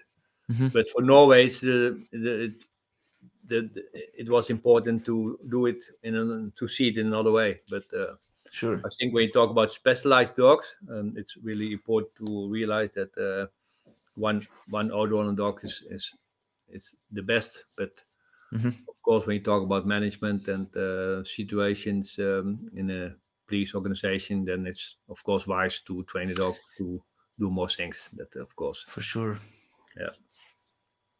all right and then you answered timing as one of the most important skills timing and balance so are you talking about uh, i guess the the timing of of giving consequences timing of of announcing yeah, rewards rewarding, and punishments yeah I think that's that's really uh, important. I did learn then uh, long. I know there um, um, a lot of people don't like the clicker, Mhm. and uh, so when I, but when you talk about timing in the clicker, you click, you can mark exactly what you want to see, sure and that's of course about timing. So when you use a clicker and the dog is doing something you want to see, and you want to mark that behavior, and after that reward that behavior, then um, your timing has to be very good. Mm. And if your timing is always, uh, you have to do it within one second. Everybody knows Yeah, around one yeah. And uh, if you do it uh, after three seconds, the dog shows other behavior, and uh, that's that's yeah. For that reason, for me, timing is very important. So when I train my dog, uh, for example, to uh, to start for bite work, and he's doing in the beginning, he's not doing not not doing this, but the moment he's doing it immediately, that's time the, then I say attack Mhm. or he's pointing in order, then the timing is very important. For sure. And, um, and that's really uh, positive reinforcement. Uh, the, the moment to mark that uh, the timing is really uh, important, but also the balance between um, uh, between how to deal with the dog, how, how to work with the dog. So I don't want you to do this, and yeah, balance between um, a bite dog. Um, one moment he has to be calm, and one moment he has to be um, prepared to attack, and that the uh, training the balance is really important. Mhm. I think training in context, and uh, that is really clear for the dog what to do and what not to do. Hmm. So, um, how, how do you, you you plan your training sessions? Um, but how far can you go with planning, and how important is a gut feeling, a belly feeling in dog training? Oh yes, that's of course in the beginning. I um, um training is always making little steps, but um, and in the beginning, if you don't know how to train the dog, you have to learn it from another person, and uh, he uh, then but it's all, all all steps, and it's a li- little bit. The steps are not always black and white. So when I, for, for example, talk about uh, teaching dog to indicate an article, then uh, the first step is, um, of course, I know uh, motivation. Does he want to eat? Yes, he want to eat. That's the first step. And then Mhm. there's a bowl, and then I throw a piece of ball. Then I, I try to uh, um, reach my goal that the dog is uh, going with his nose to the ball, and that's not difficult because you put a piece of food in it, and uh, and then one moment he will go to your hand, and then the hand has to go upstairs, and uh, he Mhm. gets nothing, and he goes back, he gets piece of food. That are all little steps, and when I make a course, I try to explain those steps, and um, I try to explain it, but it's a combination of timing and, um, and steps, and sometimes uh, yeah, you have to step back a little bit in training. And uh, I think when you talk about the steps, there are a lot of steps to talk about uh, how to teach the dog to indicate an article. Mhm, mhm. But uh, yeah, but if you if you um, um, write down everything, but one moment I never write down anything and how I train my dog. Mhm. But for example, now uh, we are busy with a course about um, maybe you will see my Gustav standing in direction. Uh, I can send him in all kind of direction, and uh, Yeah, yeah. yeah. But then my son told me, okay, we uh, we have to make a course about sending training dog to send direction, and that gives me not the big problem. But then I say, okay, I don't know how do I start it. Yeah, of Mhm. course with the cone and um, then. But I had to think about uh, the steps. So then you think Mhm. about steps to tell people how to do it Mhm, but I didn't even know exactly what I was doing myself. mhm, But mhm. if you if I want to, for example, I want uh, to explain to you my system, then I have to tell you, okay, first um, put the ball behind the cone. That's the first step, and then throw a piece of food in it, and pick up the puppy and let him go, and then he will go to the cone. That's the 1st Mhm. step. Mhm. And then when he's doing that, then you can uh, make the next step. Yeah, and you can when he's doing it, you can add a command just before you're doing it. Then Mhm. Forwards or you use your hand. That's a step. And then one moment you uh, you use another cone and then you walk in that direction and you use your hand signal. That's another step. And so if you, for me, it's more difficult to make a course than to train the dog. I hope you Mhm. understand. Yeah, yeah, also yeah. have to think about um, how can I explain how to do Yeah. it exactly, and when this happens, uh, when he's not listening, what to do and what not to do. And uh, in the end, for me, that's much more easy because when the dog is, for example, on the box, and he's coming from the box, I show my hands.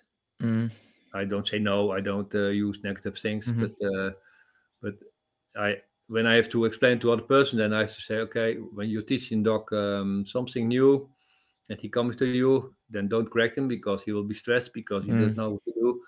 Then you use another sign. What's another sign? Another sign that gives the dog information that it Mm. doesn't work.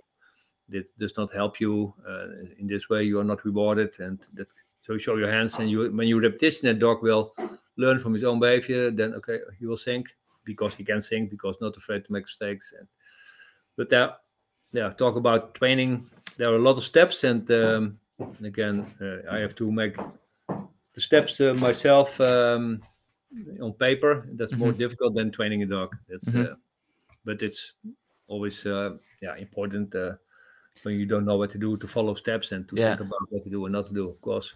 and, and I have um, realized for myself in, in the past years that um, at a certain point for for doing your own training with your own dogs things become very natural and it's just getting and going in into the right direction it's not always working you know, sometimes you have to correct sometimes you have to reset and and so on and and then i found out for myself the the, the hard thing is to put in words what what you're doing Yeah. and and to make and to make others understand what could be working so um, i thought for myself that this is really struggling sometimes uh, and and for sure for all new trainers or or or upcoming trainers um, this might be a, a tricky part um, as it is for myself.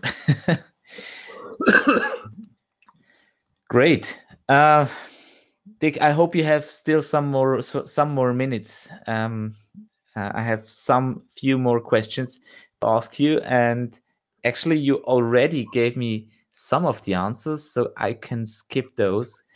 But i would be really interested if you're looking back in time and you you're seeing the- the 20 year old dick Staal in front of you what advice would you give the 20 year old dick Staal?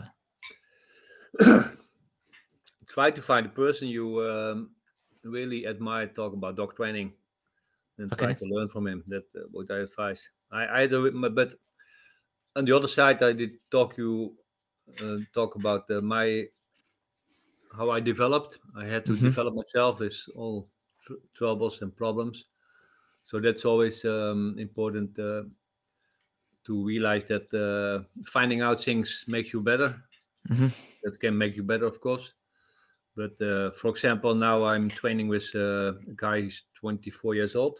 This Mhm. uh, could be my son, but it's not my son. But uh, Sander, my son, is doing the marketing and uh, Mhm. the online training school and uh, doing everything about Facebook and so on. And that guy is um, a, a- a person he likes to train with dogs, and now I'm um, training him. He has also a dog of us, and he can use. And I train him for tracking. I train him for. Uh, I try to teach him a lot of things. So he has a big advance. Oh, advance. He, he, he, he, all the years it cost me, I can give him now to him yeah great one on one, and that's much more easy. So if you can Mm. find someone you can you uh, you admire that he's a very good dog training, he want to share with you. Mhm. It's of course uh, important. Then try to find someone, and but always keep open minded for other persons. Mm. That's really important. yeah That I always did do uh, during my life. Also for tracking, I did about tracking. I did learn a lot of from a lot of persons and different things, and uh, and that's really important to realize. But if you have the possibility to uh, to go to a person who's very good and you you want to become that person, yes, then you Mm. try to find out uh, how you can get this knowledge. Yeah. Right. You did this uh, the the dog thing for so many years, and I. You said you had forty litters. Um, you were in police. You trained hundreds, even thousands of of, of of of handlers and trainers. Um, you have your family. You have eight uh, grandchildren, if I remember it right. Uh, what Yeah. are you re- What are you proud? Really proud of? What's the All my children, of course. Yes. Yes. nice? And uh, that's the most important thing in life. And uh, of course, I uh, I like dogs, but uh, no, no doubt about that. That uh, my children and grandchildren are the most important thing in, in life, and Great. without doubt. But training with dogs is a lot of fun, and uh, together with my son, training dogs, combination what I'm doing, that uh, I like that very much. Great, great. I love this the the, the speed of your answers. You're always fast forward. That's Okay. great. I can Uh, tell. How do you reward yourself? Um. Oh yes, it's uh that's a difficult question. How do I reward myself? I, uh, of course, sometimes I have days that. Uh, so today it was very cold, and uh, then I don't reward myself to go outside. But uh, I, I think I reward myself being happy with my family and uh, doing the things and uh, go for a run and uh, go in the jacuzzi and uh, be happy with everybody and training. Nice. And uh, that that makes me happy anyway. And uh, I don't have big rewards. Uh, I, I'm happy and uh, yeah, I don't need. Uh, if everybody around me is happy, that's the most important thing. If my children are happy, then uh, I'm also happy. That's it's a reward for me. Mm, Nothing special I need. No. great. The next question is is kind of private. So if it's too private, just um, keep it with the dogs, maybe. But I'm I'm interested in, in in general. So what are your top three life goals, and have you already accomplished some of them? Um, but life goal is um, yeah. I, I don't have a life goal anymore. Uh, go on with what I'm doing and uh, Mm. be happy and uh, um, eh? of course being happy. Yes, of uh, be healthy and that's of course important. And uh, um, but my motto, I don't know is that a good word. Uh, uh, never stop. That's one of the things I always say. Great. when- you when you stop, it's over. So Mm. um, I don't know how old I will be. Maybe I'm uh, something happens tomorrow. You never know. But uh, yeah. I I never sit down, and I uh, I I always want to go on. And uh, Great. I don't know uh, the words in English, but uh, in Holland is uh, uh, je wordt pas ouder de ophoudt. You get old when you stop. That's the word. So Okay. yeah, I think that's really important to realize. And of course, everybody gets older and hopes he gets older. But uh, when you stop doing things, then you get old for very fast. I'm Mm. sure about that. Mm. But, uh, so I want to go on. Great. That's all it's gone as long as possible. But again, Yeah. in the past I had four puppies in one. That I will never do that again because I'm a little bit wise now. And now I have one puppy and one, all the dogs. But uh, Yeah. I, I'm a little bit more clever now. But, uh, of course, it changed. But uh, I always like to go on. So. Great. Yep. Uh, so, what do you want others to know you for? Or how to say, yeah, what's what's like the what's the message? What's what's your key message that you would like others to to know you for? Because you've you've been such a long time in the dog training industry. You've seen many things. Um, you've seen the development. Uh, and you obviously have a lot of experience and knowledge so what would you like to share with others Uh, I, I'd like to share with others. Um, the most important thing is that uh, um, training in a positive way is very important, and uh, that's the most important thing. But that I, I don't, own, I do not only tell that, but uh, more people say that. But especially when we talk about uh, dog training um, and teaching exercises, uh, training in a positive way is always uh, important, but also in what I would advise is um, um, think about correcting, stopping in one base from the beginning. That's really, really important to make a dog happy, but also to make yourself happy. Mhm. And that's that's really uh, I I want to. Um, I'm still busy with that, trying to um, be open about that. And for example, uh, when you talk about when I test my pup in a litter, so I Mhm. want to have the most uh, most strongest pup, then I, I, I use my system. I have a sock with uh, food in it, and uh, then I, I I take the pup with the, the most dominant pup when I talk about bite work. So the dog is growing and uh, Mm. is biting away the other puppies, and some puppies are going away, and then I. Um, and I, then I want to uh, have the strongest pup that's growing and bites and and so on. But when you um, go to internet and you Google on well, my dog is growing to me, then when you do that, then uh, you'll see only puppies stop. The, the puppy doesn't want to do that.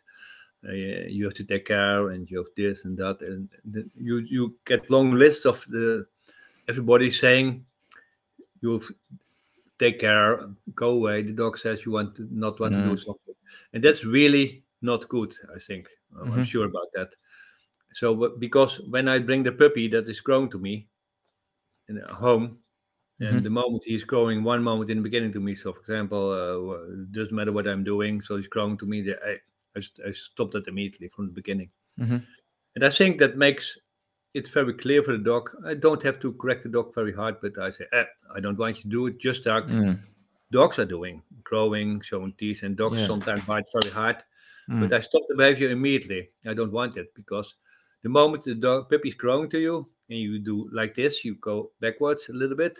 Mhm. You, you, you. First step can that be of problem behavior, and sometimes people don't realize that, and that's really something I uh, would like to uh, tell to people. Think about correcting a dog, and you don't have to correct. You only have to stop that behavior in the beginning. Mm. Then you also that makes everybody more happy because I never have a dog except Danger a little bit.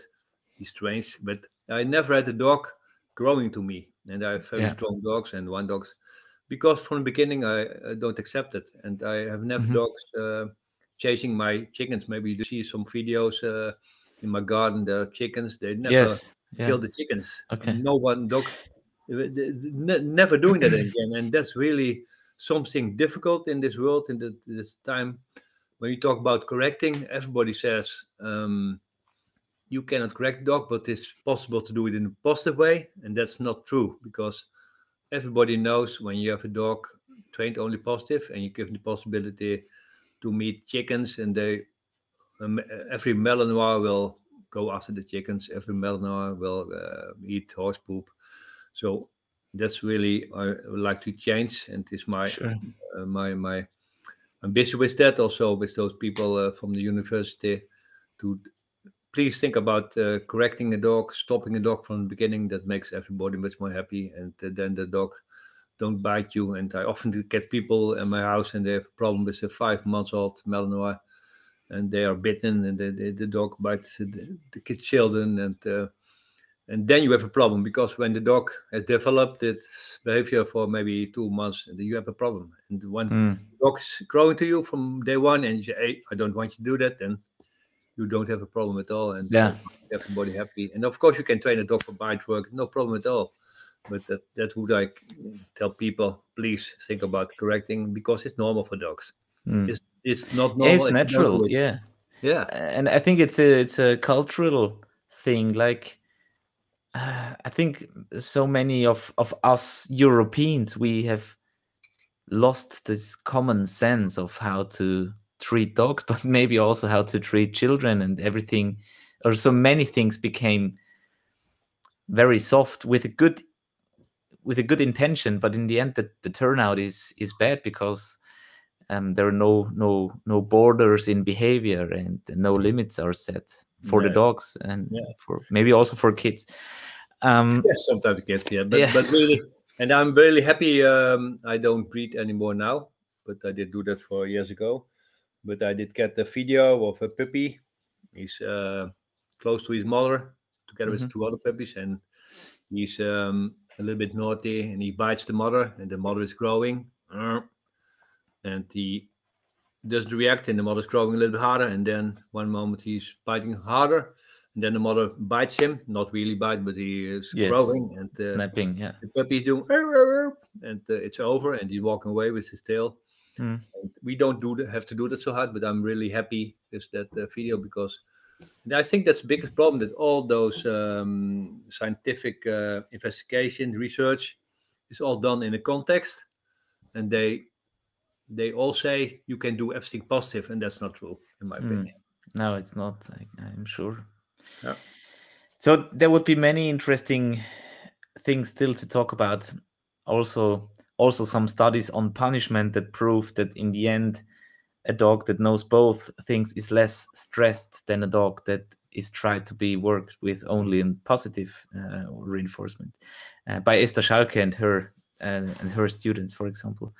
Um, also, would be very interesting to, to get more into the depth uh, about puppy tests or tracking dogs or or pv, which I would be really interested in to, to learn more about. Uh, but f- I think for today, um, we're we're quite well done, and and we we went through many different questions. So actually, two two more questions or three three more questions, but these are fast. I already sent to you what Glenn Cook um, handed to me in our last interview. So I have this tradition that the interview guest um, always leaves a question for the next interview guest, not knowing who it will be. Okay. So, and and Glenn asked uh, what I already sent you ahead. Um, who was the most influential person? And I think you already mentioned this guy, if I got you right. Who was the most influential person in your dog training career? And what was the pivotal moment that changed everything for you? Yeah, there was the guy uh, from the television, eh? There's Yeah. policeman. Uh, I don't know his name, but uh, working with uh, Bouvier. And Mhm. uh, that was Nice. my- he motivated me very much to uh, to become a policeman with the dog. And the most uh, important um, thing what changed me, what did did give me a good start, was the thing I taught about my Bouvier. Uh, He Mhm. did bite uh, for 50 minutes. Uh, the the, the, metal box, box. the metal Mm. box, and um, talk about uh, how to change condition behavior. That's very difficult, but uh, um, to to that moment was for me very important to um, to see to develop and to uh, discover the the the the power of uh, rewarding. Mm. Try to reward and I used the bite well. That was that moment was in what way can I reach my goal that doing that thing that I wanted to do. That's Mm. Uh, it was uh, that started with the metal uh, metal box. Yeah. Nice. And, And, my I think question that's, about uh, the next um, guest. Um, yes, what do you please. think about uh, the thought that um, stopping uh, correct unwanted behavior as a young dog is better uh, for the welfare of the dog for the rest of his life? Mhm. You understand? Okay. Yeah, yeah. I will. I will then again. I will write it down afterwards again, so I can send it to the next guest. And I think that's a good, uh, uh, very interesting question. So, I I don't know yet who will be my next guest. Um, Okay. But as soon as I have the next episode, I will let you know. Uh, if it's in German, I will translate it for you. If it's in English, I send you the link to the episode. So this was almost two hours of talking with Dick Staal. I really enjoyed it. Dick It was uh, we haven't met before, but I thought it's a really good atmosphere. And um, thank you for being so honest and sharing all this information. Uh, as I already mentioned, I would love to to continue talking to you. Um, maybe someone in the Netherlands. Maybe you visit Austria. So let me know. You're very welcome anytime at our Okay. training center for a coffee or a glass of wine. I have to I have to buy some wine. We have some beer, but Okay. and yeah, anything else you want to?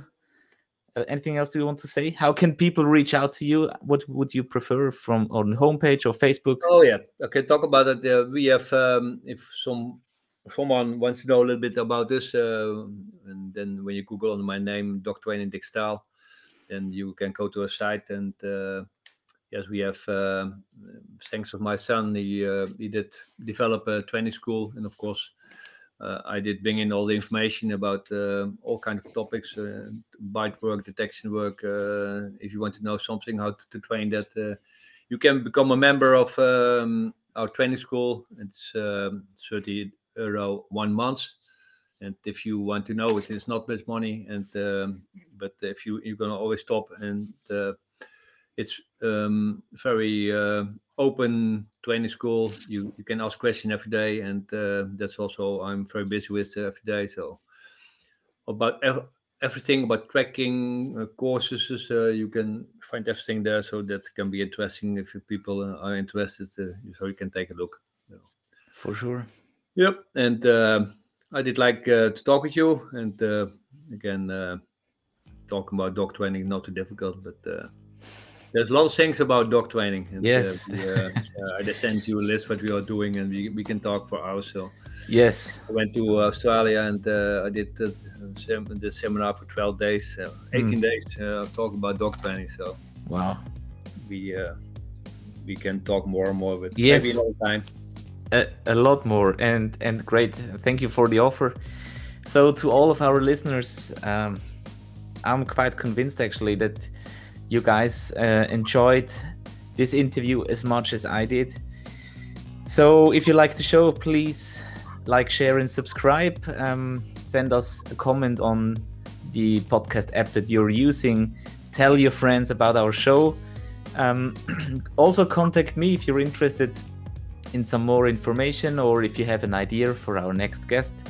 Uh, I'm interested, of course, in your opinions. Uh, and so far, thanks again and keep up the good work and hope to meet you somewhere, Dick. Okay. Thank you.